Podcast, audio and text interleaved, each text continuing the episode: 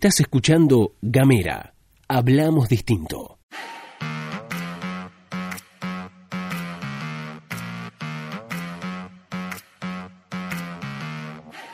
Buenas, buenas, buenas, buenas, ¿qué tal? ¿Cómo les va? Bienvenidos, bienvenidas, bienvenidas a la pastilla de Gamera, este microinformativo que distribuimos de lunes a viernes. Mi nombre es Luz Escarpati como es habitual me acompaña Gastón Lodos. Muy buenos días, Luz, muy buenos días a todos, a todas, a todos quienes están escuchando. ¿Cómo andan? Les recuerdo, como cada mañana, que pueden mandar un mensaje de WhatsApp al más 549-2901-502990 para recibir todos los contenidos de Gamera y mandarnos mensajitos de WhatsApp, contarnos qué opinan y pedirnos si, si quieren que tratemos algún tema en especial. Eso lo hacen, lo hacen nuestros oyentes y la verdad que nos gusta mucho cuando nos dicen, che, este tema está bueno tocarlo, tratarlo, porque la agenda la marcamos entre todos, la hacemos entre todos. También estamos en www.gamera.com.ar y en arroba gamera tdf, en Twitter, en Facebook e Instagram. Qué lindo, qué lindo que es reencontrarnos una nueva semana. Bueno, eh, vamos a la información. Dale, ya arrancamos con la agenda. Primero, antes que, que nada, comenzar con lo que sucedió durante el fin de semana aquí en Tierra del Fuego. Incendios en el Valle Andorra y también gran incendio en inmediaciones de Tolwyn. Fruto, a, producto de esto se declaró la emergencia ambiental porque como había bastante viento y estaba bastante lindo en términos de calor, de temperatura, se propagó el incendio que había comenzado en las inmediaciones de un eh, aserradero, se propagó con mucha rapidez y tuvo a todas las fuerzas de seguridad de la provincia abocadas a esa tarea. Afortunadamente, durante el domingo llovió bastante y eso ayudó a que se pueda apagar este incendio. Un gran laburo también, digamos, de la fuerza de seguridad, eso hay que decirlo también, porque a veces este, uno se pone muy crítico respecto a los laburos de las distintas fuerzas de seguridad, en este caso bomberos, defensa civil y toda la bola estuvieron, estuvieron ahí laburando. Harrington. Eh, Daniel Harrington también, hubo una foto que circuló muy interesante del intendente electo de Tolwyn, actual legislador ahí apagando el agua, este, había laburado, entiendo, ¿no?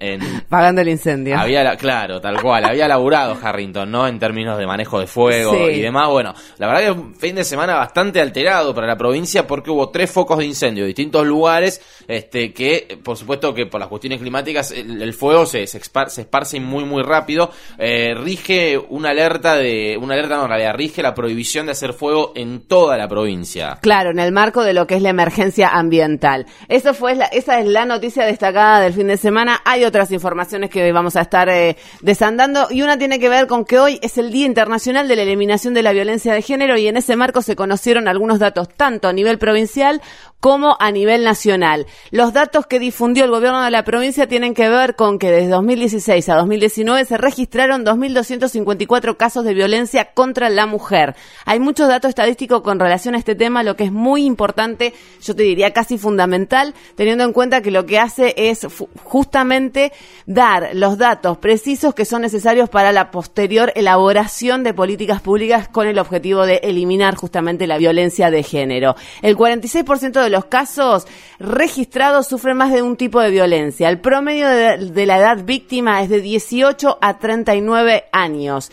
Hay otros elementos también muy interesantes para tener en cuenta. Uno tiene que ver con que son más las mujeres ocupadas que las desocupadas quienes atraviesan estas situaciones y esto lo que hace es derribar un mito que tiene que ver con que la violencia de género está atravesada por una condición socioeconómica. Esto con estos datos además queda claro que no es así y que no tiene diferenciación en cuanto a la condición socioeconómica. Esto que estás diciendo todo a nivel provincial, digo, es una estadística, un estudio que se realizó a nivel provincial. Así es. Uno de dos datos más, el 84% de eh, los eh, delitos de violencia de género fueron cometidos por hombres conocidos o del círculo íntimo de la víctima. Esto que quiere decir que las mujeres no están seguras ni siquiera en su propia casa.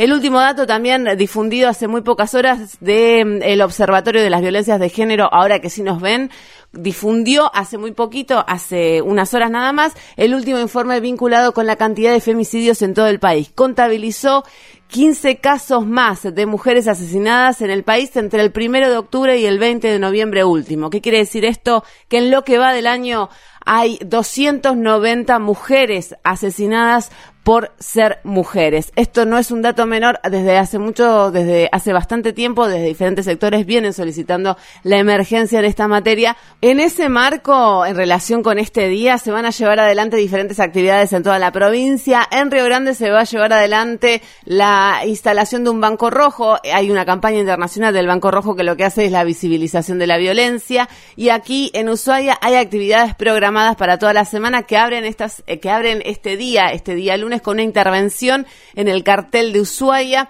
en donde va a haber música y baile y eh, está organizado por este espacio Más Mujeres, por esta campaña Más Mujeres, Más Derechos y lo que buscan es justamente visibilizar la violencia de género. Este sin dudas es uno de los temas más importantes de la semana y va a seguir siendo uno de los temas más importantes de esta semana porque hay una serie de actividades programadas que lo que hacen y lo que buscan es justamente visibilizar la violencia de género. Que las anunciaremos oportunamente. Cada una, todas actividades libres, abiertas este, para la comunidad, muy, muy, muy interesantes que se vienen. Otra cosa respecto a Malvinas. Tenemos, este, en respecto a la causa Malvinas se lleva adelante. ¿Por qué? Porque finalmente hay fecha para que eh, haya eh, se lleven adelante las declaraciones. Así es, los primeros acusados van a declarar por videoconferencia. Recordemos que la jueza federal Mariel Borrusto, que es quien entiende en la causa, había suspendido las primeras declaraciones indagatorias contra los primeros 18 acusados en la causa de torturas en Malvinas porque decía que no tenía ni personal ni infraestructura necesaria para llevar adelante las indagatorias. Bueno, finalmente ya está fijada la fecha para, las para los primeros que van a declarar, es el próximo 5 de diciembre. Se trata de Miguel Ángel Garde y Belisario Gustavo Afrachino Rumi. Van a prestar declaración indagatoria, lo van a hacer a través de conferencia. Esta modalidad que adopta la jueza busca evitar tanto dispendio de recursos, que implicaría el traslado de los imputados hasta Tierra del Fuego, hasta la posibilidad que algunos aduzcan que no pueden declarar por razón, porque no pueden concurrir a los tribunales. Digamos, con esta modalidad, lo único que tienen que hacer es acercarse a la dependencia judicial más cercana a su casa y prestar la declaración indagatoria.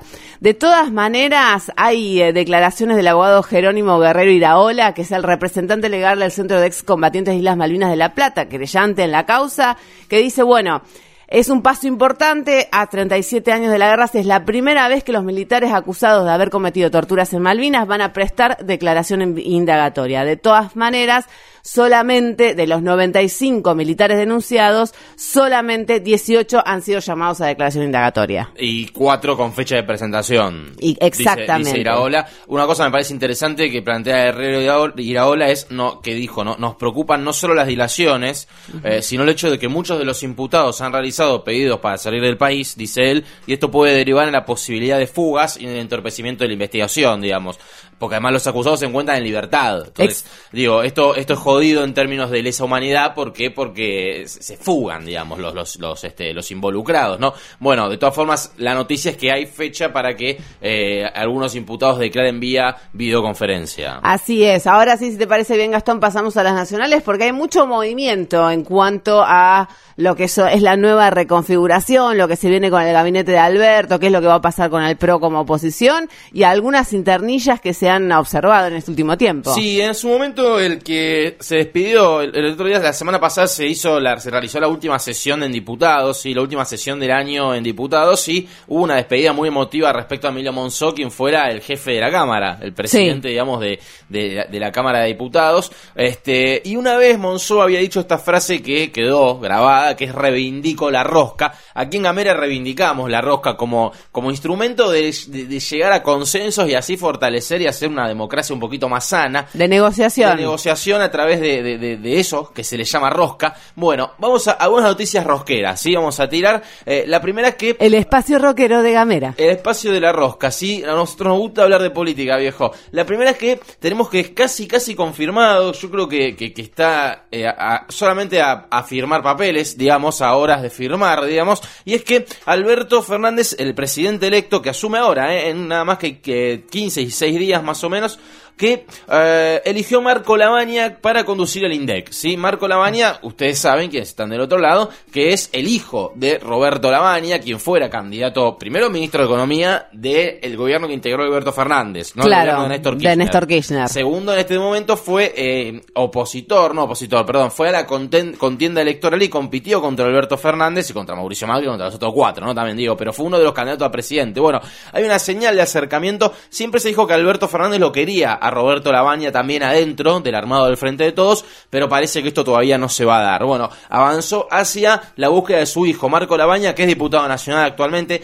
que es este, economista también y que, por supuesto, no está dentro del Frente de Todos. Es decir, Claro. se amplía un poquito, se amplían un poquito los márgenes del Frente de Todos. ¿Quién está hoy al cargo del INDEC? Jorge Todesca. Creo que una de las pocas cosas, en algunos casos lo único que se le, mm, que digamos, se le se plantea como elogio hacia el gobierno nacional saliente, al gobierno de Mauricio Macri. Es el INDEC. Es el INDEC, esos son los números. Es decir, si sabemos que hay un 50% de inflación, gracias a Mauricio Macri, es por el INDEC de Mauricio Macri. Si sabemos que hay un 40% de pobreza, gracias a Mauricio Macri, es por el INDEC de Mauricio Macri. Si sabemos que la capacidad instalada de la industria está en un, ¿cuánto? 40, 50, 60%. Claro. Es gracias al INDEC de Mauricio Macri, lo de la capacidad instalada en un 40% también, igual es gracias a Mauricio Macri. Bueno, es quizás una de las pocas cosas que se le, que se le elogia. ¿Quién está al frente del INDEC? Jorge Todesca, Padre de Cecilia Todesca, que se la menciona como posible integrante del equipo económico de Alberto Fernández. Claro, ella forma parte desde hace varios Sí. años del gabinete económico, digamos, este, digo, quien, hay, quien- hay quienes incluso quieren que sea la ministra de Economía. Como de Luis la nación. Scarpati. Bueno, se acerca entonces un poquito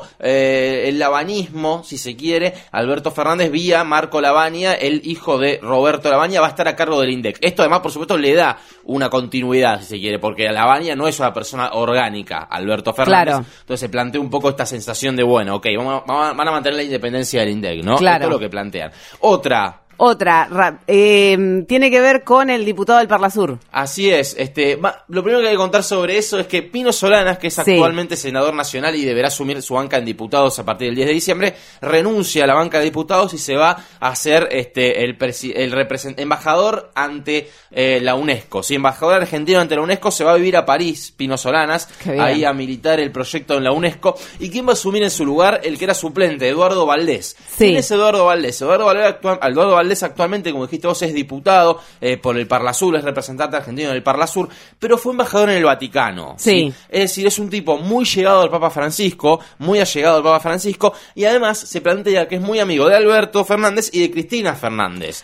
Se lo señala como uno de los grandes artífices del acercamiento entre Alberto y Cristina, ¿sí? Hay una nota publicada en donde le hacen la consulta acerca de cómo se viene la discusión sobre la interrupción voluntaria del embarazo y la relación con el eh, Papa Francisco. Me pareció muy interesante la definición de, Valdo- eh, de Valdés. El aborto va a ser ley y el Papa Francisco lo va a entender. A Dios lo que es de Dios y al César lo que es del César. Así es, digo, mostrando que se puede ser católico y estar a favor de un proyecto de la salud vía salud pública. ¿Por qué? Porque la religión es tuya, la salud pública es de todos. Ahí va. Esto lo entiende bien Valdés. Bueno, ahí está un tipo que es ultracatólico, eh, uno imagina Valdés por lo que plantea y por su cercanía al Papa Francisco, y que forma, si se quiere, es como la encarnación de las tres patas este que, que, que, que es, digamos, para las cuales se necesita avanzar en ciertos consensos, ¿no? Alberto Fernández, Cristina Fernández y el Papa Francisco. digamos. Claro, ahí Otra está. cosa interesante que dijo Valdés, y volvemos al reivindico la rosca, es Sergio Massa propuso que haya un solo bloque en lugar de que haya un bloque de masistas y otro de kirchneristas en diputados, ¿sí? Sí. Porque se viene hablando de esto, de que la división interna de frente de todos. Bueno, Valdés destierra esto, dice, no, muchachos, va a haber un solo bloque y el que lo propuso fue Sergio Massa. Y además, ¿saben qué propuso Massa? Que ese bloque lo presida Máximo Kirchner. Olvídense de que va a haber albertismo versus cristinismo. Acá dijo no hay fisuras. Valdés. Así es. La última, la última, así rapidito. Cortita. Hablando de la rosca, y seguimos en la rosca política. Patricia Bullrich fue propuesta por Mauricio Macri como presidenta del PRO, ¿sí? Ahí va. En febrero eh, se van a hacer elecciones en el, en, el, en, en el PRO, el partido de Mauricio Macri, y Patricia Bullrich es la propuesta por el presidente actual, por el presidente saliente, para dirigir los destinos del partido político que él mismo fundó. Ahora bien, acá hay un tema de internas y demás. Todo el mundo mundo sabe que a partir del año que viene se viene una interna fuerte entre lo que será el vidalismo y el arretismo contra el macrismo, digamos. Claro, María Eugenia Vidal y Larreta contra el sector de Mauricio Macri. Le quieren disputar el partido a Mauricio Macri. Lo cierto es que Mauricio Macri elige a Patricia Bullrich para ser la, la, presidenta del PRO, que lo defiende a uñas y dientes. Veremos qué pasa respecto a eso. Es interesante ver,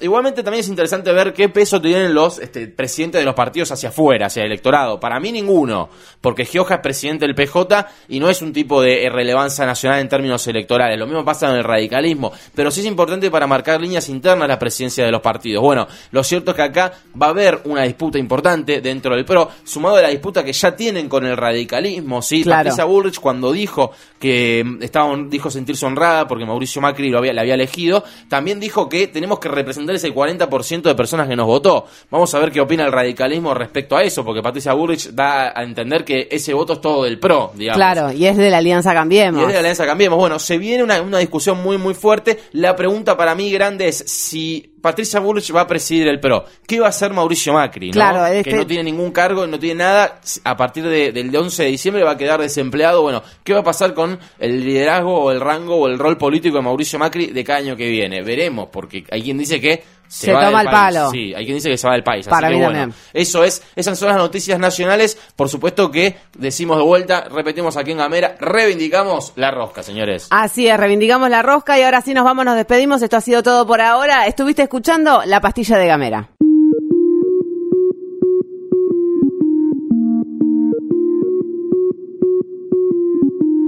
Seguí nuestros contenidos en gamera.com.ar.